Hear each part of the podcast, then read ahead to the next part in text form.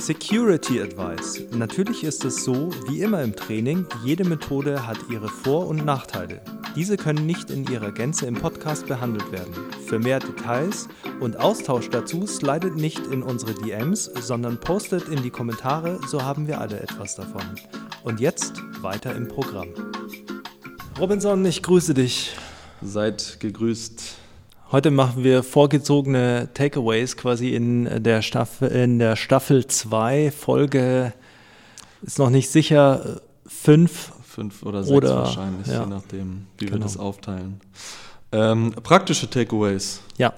Was, was können wir für was unser Training fürs Sprinten mitnehmen? Genau. Deutschlands geballte Kompetenz. Wahnsinn. Den kann man reden. Sebastian und Rob. Es geht hier um Wachstum. Zwei Sportler für Sportler. Neben ihrer Kondition hat sich auch ihre Geschicklichkeit verbessert. Enorm in Form. Das hört sich gut an.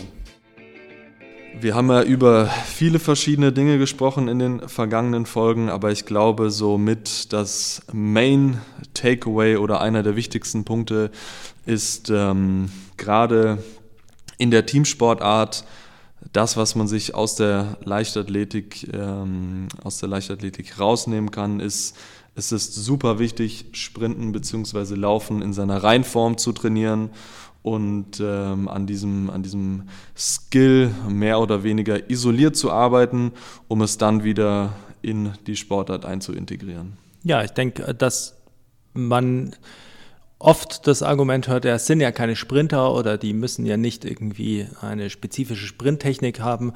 Aber gleichzeitig kann man das Ganze auch andersrum aufzäumen und sich überlegen, wenn ein Sprinter, der super viel läuft sein ganzes Leben lang, immer noch daran arbeitet, laufen zu lernen, dann sollte auch vielleicht ein äh, Basketballer, ein Fußballer oder ein Footballer äh, ein bisschen den Ansatz wählen, dass man Sprinten oder Laufen immer verbessern kann als Bewegungsform und dass man es nicht einfach gelernt hat und äh, immer perfekt macht. Ja, und so ist es ja auch, dass man quasi, man kann den Skill laufen ja auch so ein bisschen betrachten wie äh, eine Kapazität und quasi die Kapazität dieses Skills isoliert zu verbessern, zu maximieren, um dann ähm, also die Expression uns, dann über den Sport zu wählen. Genau, und ja. uns ist ja allen klar, dass äh, man im Fußball oder im Basketball nicht so läuft wie auf der Sprintbahn, aber ich denke, dass wenn die,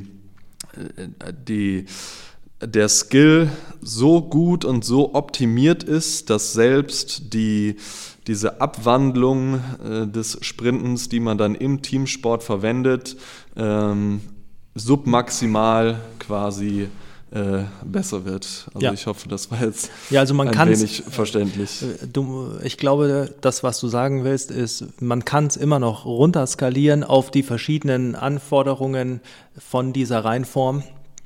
Gleichzeitig ist es aber so, dass man über diese Reinform eben eine Möglichkeit bildet, es auch überhaupt runter zu skalieren und nicht äh, quasi immer am technischen Maximum zu laufen ähm, und auch am Geschwindigkeitsmaximum der einzelnen Bewegungen.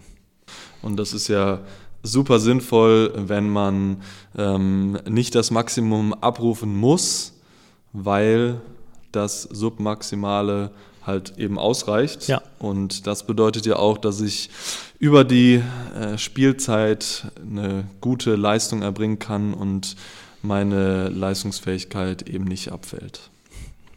Haben wir in der Folge 3 zu Repeated Sprintability auch erklärt. Richtig, genau. Spielen hier so ein bisschen äh, Folgen-Tetris. Ping-Pong. ja, ähm, so jetzt ist aber so, ich habe äh, mein sportartspezifisches Training, wenn ich äh, Glück habe und ein bisschen in einer bisschen äh, höheren Spielklasse ähm, spiele, dann werde ich wahrscheinlich, sagen wir mal, vier Trainingseinheiten die Woche haben und ähm, die müssen natürlich auch mit dem äh, Sport, also mit dem Spielsporttraining ähm, befüllt werden. werden. Mhm. Aber wie schaffe ich es denn, äh, noch diese weiteren Inhalte unterzubringen. Also der Begriff Microdosing Micro ist jetzt ein paar Mal gefallen und ähm, vielleicht kannst du da nochmal zusammenfassen, wie wir das alles unterbringen können. Ich glaube, man muss sich zwei Dinge dann vor Augen führen. Das eine ist, das haben wir auch angesprochen mit Sprints mit Ball versus Sprints ohne Ball. Die Intensität bei einem wirklichen Sprint ist höher, als sie äh, im Sprint mit Ball ist, jetzt zum Beispiel im Fußball oder äh, man kann höhere Intensitäten erreichen. Dementsprechend sollte man Sprinten in der Reihenform einbauen. Ähm, Sprinten braucht lange Pausenzeiten, um maximale Intensitäten zu erreichen. Äh, das ist ja dann immer ein Problem, dass man versucht, möglichst viel Sprints in das Training zu integrieren und weil man nicht so viel Zeit hat, macht man lieber weniger Pausen und eigentlich wäre eben der Schritt eher andersrum. Man macht weniger Sprints, aber die weiterhin maximal, damit man auch einen Stimulus für die Schnelligkeit erreicht und hält auch die langen Pausen ein. Das äh, trifft dann auf das Zeitproblem. Und das bedeutet, man hat pro Einheit nur ein kurzes Zeitfenster. Da ist dann eben ein Ansatz äh, Microdosing, also man wählt kleine Dosen an Sprints. Also man macht vielleicht pro Einheit drei, vier Sprints wirklich nur, aber die maximal und macht die aber dann in, äh, sagen wir mal, zwei oder drei oder auch vier von diesen äh, spezifischen Einheiten äh, quasi nochmal als gewidmetes ähm, Sprinttraining am Anfang. Und da wäre ein guter Aufbau. Wir haben ja auch über die Wichtigkeit von Drills geredet. Man macht ein Warm-up, wie man es ja eh machen würde, auch vor dem spezifischen Training. Dann macht man quasi als Überleitung zum Sprinten nochmal 10 bis 15 Minuten Drills, ähm, bei denen man die Intensität und die Technik schon in den Vordergrund stellt, was auch dazu führt, dass die Leute sich schon konzentrieren und schon quasi in den Trainingsmodus kommen. Dann haut man äh, drei, vier maximale Sprints raus mit einer guten Pause und guten Queuing. Und dann ist man auch ready, um sofort in intensives, spezifisches Training einzusteigen. Ja, ich glaube, dass sich davon wahrscheinlich auch äh, jeder Head Coach überzeugen lässt. Also wenn man, äh, wenn ein Athletiktrainer, Athletiktrainerin zuhört, ist das, glaube ich, auch ein gutes Modell, das sich ähm, argumentieren lässt und womit man sich beim Head Coach durchsetzen kann, dass man sagt, du hör mal, ähm, es ist okay, wenn du mir keine 60 Minuten geben willst in einer Einheit, aber dann lass uns doch bitte äh, eine Gesamtzeit aufteilen auf die einzelnen Einheiten, dass man sagt, okay, wir haben vielleicht 20 Minuten pro Einheit vorne dran und die können wir dann eben super intensiv, super gut nutzen, um eben diese Fähigkeiten zu integrieren und über die die gesamte Sprintanzahl in der Woche und die sehr frequentierte Wiederholung der Inhalte stellt sich natürlich auch ein äh, guter Lernprozess und Entwicklungsprozess ein. Ja, absolut. Also ich glaube auch, dass äh, eigentlich der leichtere, der logischere und der, der leichtere Schritt wäre zur Implementierung äh, als der Schritt, der oft gewählt wird. Ja, und das geht natürlich auch raus an alle unsere Teamsportler, die vielleicht sagen, gut, ich trainiere Montag, Dienstag, Donnerstag, Freitag und ähm, ich bin einfach eine halbe Stunde früher am Platz und mache eben vor den Einheiten meine Sprints. Vielleicht am Freitag ein bisschen weniger intensiv, wenn am Wochenende ein äh, Spiel ansteht, aber zumindest in den anderen Einheiten kann man da wirklich Knallgas geben ja. und, ähm, und sich dann auch die, wenn man eben so microdosed, dann hat man tatsächlich eben den Vorteil, dass man nicht groß ermüdet. Also es ist auch, äh, man baut eine eher eine Verletzungsresilienz auf, als die Wahrscheinlichkeit zu erhöhen, wie man es machen würde, wenn man einen großen Umfang einbaut. Ähm, man kann damit eigentlich im Prinzip sofort anfangen, weil der Einstieg ist nicht irgendwie ein super Einstieg, äh, Anstieg im Umfang, ähm, also es hat sehr viele Vorteile. Ja. Schrittlänge und Schrittfrequenz. Wollen wir das nochmal kurz zusammenfassen? Also es ist ähm, nichts, was ich aktiv steuern kann. Es ist nicht so, dass ich jetzt meine Schrittlänge und Schrittfrequenz steigern kann, indem ich einfach sage, gut, ich mache einfach super lange Schritte oder gut, ich äh, mache einfach super viele Schritte, ähm, sondern beide Faktoren sind eigentlich ein Resultat aus der Kraft, die ja. ich in den Boden übertragen kann. Ja, ich glaube, eine der häufigsten Fehlinterpretationen ähm, ist, dass man die Frequenz oder die Schrittlänge direkt steuert. Man kann beides natürlich verändern. aber es führt dann selten zum gewünschten Resultat, sondern es ist vielmehr ein, äh, eine Folge der Kraft, die man in den Boden steckt, die man produziert, dem Vortrieb, den man daraus gewinnt, der Position, die man hat und der Körpermaße, also alles Gegebenheiten. Dementsprechend korrelieren auch bestimmte Frequenzen und bestimmte äh, äh, Schrittlängen mit bestimmten Geschwindigkeiten. Ähm, und wenn man das bei Sprintern betrachtet, dann sind wir wieder bei Spezialisten, die äh, eben schon sehr viel weiter sind in dieser Reihenform des Laufens und dann kann man auch direkt über Drills mit Schrittlängen arbeiten, Beschleunigungsleitern, äh, solchen Sachen. Aber bei Spielsportlern ist man halt sollte man akzeptieren bei Newbies quasi, die vielleicht äh, noch nicht gefestigt sind in ihrem Laufmuster und dann macht es am Anfang nicht Sinn. Es gibt sicher einen Zeitpunkt, ab dem das Sinn macht, aber der ist äh, nicht am Anfang und äh, deswegen glaube ich, betonen wir das auch immer wieder so, dass man verstehen sollte, dass Schrittfrequenz und Schrittlänge Resultate mehr sind als Ziele. Ja. Und daran können wir sowohl beim Sprint arbeiten, also im, im, im Sprinttraining. Äh, Schrittlänge ist ja auch ein, also wie schon gesagt, das Resultat aus der Kraft, die ähm, übertragen wird. Und auch das lässt sich ja mit den äh, Drills sehr gut üben. Also gerade bei, ich sag mal, A-Skips zum Beispiel lerne ich ja auch, okay, wie kann ich jetzt ähm, den Impuls im besten Falle setzen, damit ich halt eine gute Kraftübertragung auf dem Boden habe, in ähm, oder zum perfekten Zeitpunkt. Genau. Mit oder ohne Ball? Du hast es schon angesprochen. Ähm, wenn wir ohne Ball sprinten, dann ist unweigerlich unsere Maximalgeschwindigkeit höher oder das Potenzial, eine höhere Geschwindigkeit zu erreichen, ist höher, wenn der Ball mit im Spiel ist dann wird das Ganze schwieriger. Einmal, weil der Ball am Fuß oder in der Hand klebt und das nochmal eine technische äh, Herausforderung ist und weil wir natürlich auch ähm, mit einer anderen Mechanik laufen. Aber was sind denn die, äh, ich sag mal, die Vor- und Nachteile, kurz nochmal zusammengefasst, und wann können wir welche Trainingsmethode anwenden? Also ich denke, hier ist es ähnlich wie bei der Diskussion um äh, kann man im Kraftraum Leute schneller machen oder äh, nur beim Sprinten. Ähm, es geht um keine Diskussion im Vakuum. Also wenn wir sagen, äh, es ist wichtig, ohne Ball zu sprinten, dann bedeutet es natürlich nicht, dass man äh, zwei Monate nur Sprinttraining ohne Ball macht und dann äh, anfängt wieder mit Ball zu äh, sprinten, sondern es geht darum, dass man wenn man eh seine Sportart ausübt und spezifisches Training hat, dann sollte man sich trotzdem darum kümmern, eben Sprinttraining als Möglichkeit zu sehen, die Schnelligkeit zu verbessern und die Technik zu verbessern. Und dann, um das zu erreichen, muss man es ohne Ball machen und den Übertrag schafft man mit Ball. Also beides braucht man, aber da mit Spielsportgerät äh, immer vorhanden ist, sollte man eben das Sprinten ohne auch einbauen.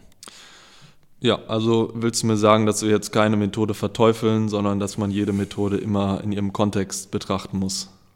Also ich würde sehr gerne Methoden verteufeln. Aber es ist schon schwierig. Ja. Also ich versuche es eigentlich äh, schon ziemlich. Ähm, was, also ich bin großer Fan von Chuck Norris, aber sein Total Gym zum Beispiel hat einfach nicht zu dem Erfolg geführt, den ich äh, sehen wollte.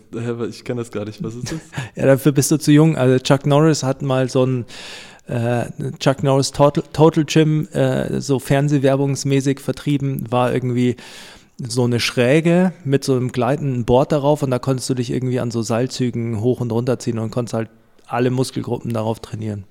Ah, okay. Aber dann äh, hat sich das doch nicht äh, für dich bewahrheitet. Nee, ich bin bei Klimmzügen und Liegestützen geblieben, die waren irgendwie vielversprechender. Okay. Sehr gut. Ähm, so, jetzt haben wir ohne Ball äh, unser Sprinttraining gemacht, haben unsere Drills gemacht. Äh, alles immer Microdosing perfekt. Die Kraft mit jedem Schritt so gut auf den Boden übertragen, dass wir eine lange Schrittlänge erreicht haben Trotz Und- schneller Frequenz. trotz schneller Frequenz. Und äh, jetzt geht es um das Thema, wie können wir es denn schaffen, diese Maximalgeschwindigkeit, solange es geht, ähm, aufrechtzuerhalten oder auch so oft es geht, zu wiederholen. Also Repeated Sprint Ability. Und ähm, welchen Ansatz kann oder sollte man da verfolgen, um das zu verbessern? Im Prinzip könnte man natürlich, um das Ganze äh, wirklich in den Kontext zu setzen, könnte man sagen, es kommt darauf an, wie schnell man tatsächlich ist. Wenn man sehr schnell ist und äh, eher schlecht in der Ausdauer, dann sollte man an dem Ansatz, den wir als Ausdaueransatz oder Ermüdungsresistenzansatz äh, präsentiert haben, eher arbeiten. Das bedeutet, man arbeitet tatsächlich daran, ähm, sich in den Pausen gut zu erholen. Das bedeutet, man macht im Sprinttraining auch, äh, oder nicht im Sprinttraining, sondern im äh, Training der wiederholten Sprintfähigkeit, macht man dann die Pausen eben kürzer, um die Ermüdung zu produzieren, die dann ja der Stimulus ist. Also man läuft dann zwar nicht mehr so schnell, aber es geht auch darum, ermüdungsresistent zu werden. Wenn man langsamer ist, dann sollte man vielleicht sich darum kümmern, einfach schneller zu werden, damit quasi die Intensität sinkt, bei der man dann vorher gelaufen ist. Okay, also auch hier ähm, kann man sagen, Pausenzeiten werden immer im Kontext angewendet und wenn ich meine Maximalgeschwindigkeit steigern möchte, dann brauche ich eben die langen Pausenzeiten.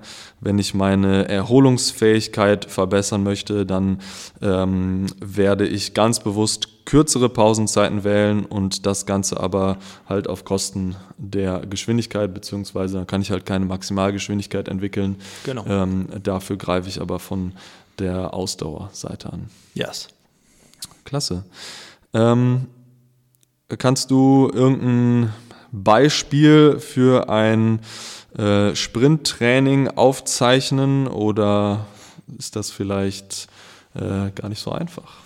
Ja, also wir haben uns ja vorher überlegt, wir machen uns ja tatsächlich vorher Gedanken, äh, merkt man wahrscheinlich gar nicht, ähm, euch eine Sprinteinheit, eine Beispieleinheit an die Hand zu geben, aber wir haben dabei beide kein gutes Gefühl, denn es gilt eben zu berücksichtigen, welcher Sportler, also welche Sportart, ähm, weil das ja dis diktiert auch, welche Distanzen trainiert werden oder wie das Training vielleicht auch aussieht, also spezifische. Dann kommt es darauf an, wie ist die Leistungsfähigkeit des Sportlers, also welches Level hat er, äh, welche Phase hat er, wie oft hat er schon Sprinttraining gemacht, äh, welche Erfahrungen. Also es ist einfach sehr schwierig, da Empfehlungen zu geben, so ins Blaue.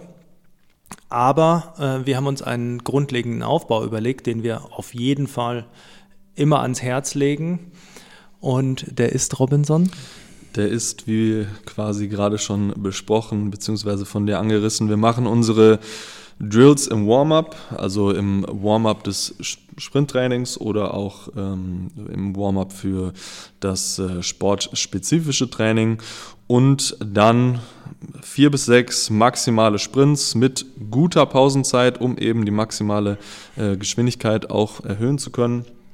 Und das ist ein guter Einstieg sowohl ins Sprinttraining, ins reine Sprinttraining ähm, oder aber auch ins äh, Microdosing, wobei man sich, wenn es dann äh, ungewohnt ist und man es äh, häufiger in der Woche als Microdosing anwenden möchte, äh, würde ich mich eher an die vier maximalen Sprints halten. Aber wenn ich eine reine Sprinteinheit starte, kann es dann auch gerne in Richtung der sechs maximalen Sprints gehen. Ja.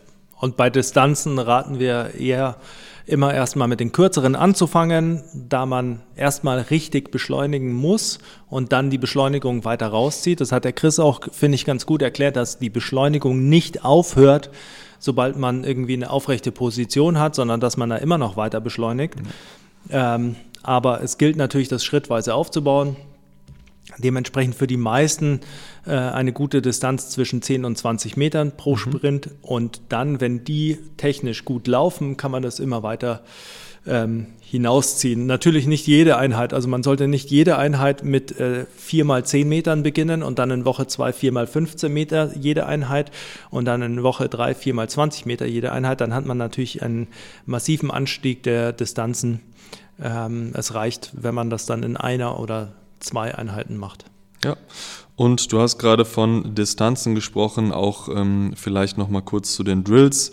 Für die Drills, also A-Skip und äh, die ganzen Konsorten, ähm, sind 10 Meter eine gute Einstiegsdistanz und wenn eben diese 10 Meter mit einer guten Technik bewältigt, bewältigt werden können, ähm, kann man da auch gerne schrittweise ein bisschen höher gehen, bis auf, ich würde sagen, 20 Meter, vielleicht sogar ein bisschen mehr. Aber, ja, also gerade bei so Sachen wie äh, Dribbles, Dribble Bleeds, also den der Steigerung sollte man vielleicht auch erklären. Dribble Bleed ist eine, quasi eine Steigerung von niedrigen Dribbles auf hohe Dribbles und das über eine gewisse Distanz. Das sind natürlich Drills, die man äh, durchaus dann auch über 30 Meter machen kann.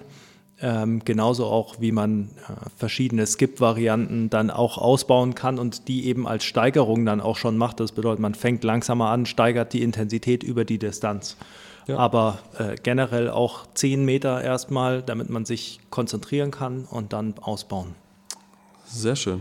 Ähm, ich würde sagen, das war eine kurz und knackige äh, Practical Takeaway-Folge. Ich hoffe, dass jeder etwas für sein Training damit rausnehmen kann. Und dann äh, freue ich mich auf die nächsten Inhalte, die wir behandeln werden. Ich habe gehört, äh, es werden Mythen gebastelt. Ja, es gab schon viel zu lange keine Mythbusters mehr. Ja. ja. Wir, für alle, die das Video sehen, wir werden dazu äh, Schutzanzüge tragen und Richtig. Brillen aufsetzen. Und Brillen, damit das auch alles hier sicher zugeht und ordentlich. Sehr schön. Dann verabschieden wir uns für heute. Auf Wiedersehen. Auf Wiedersehen. Auf Wiederhören. Auf Wiederhören und äh, freuen uns auf das nächste Mal. Genau. Und äh, Aufruf zu allen Aktionen. Genau, zu allen Aktionen. Dankeschön.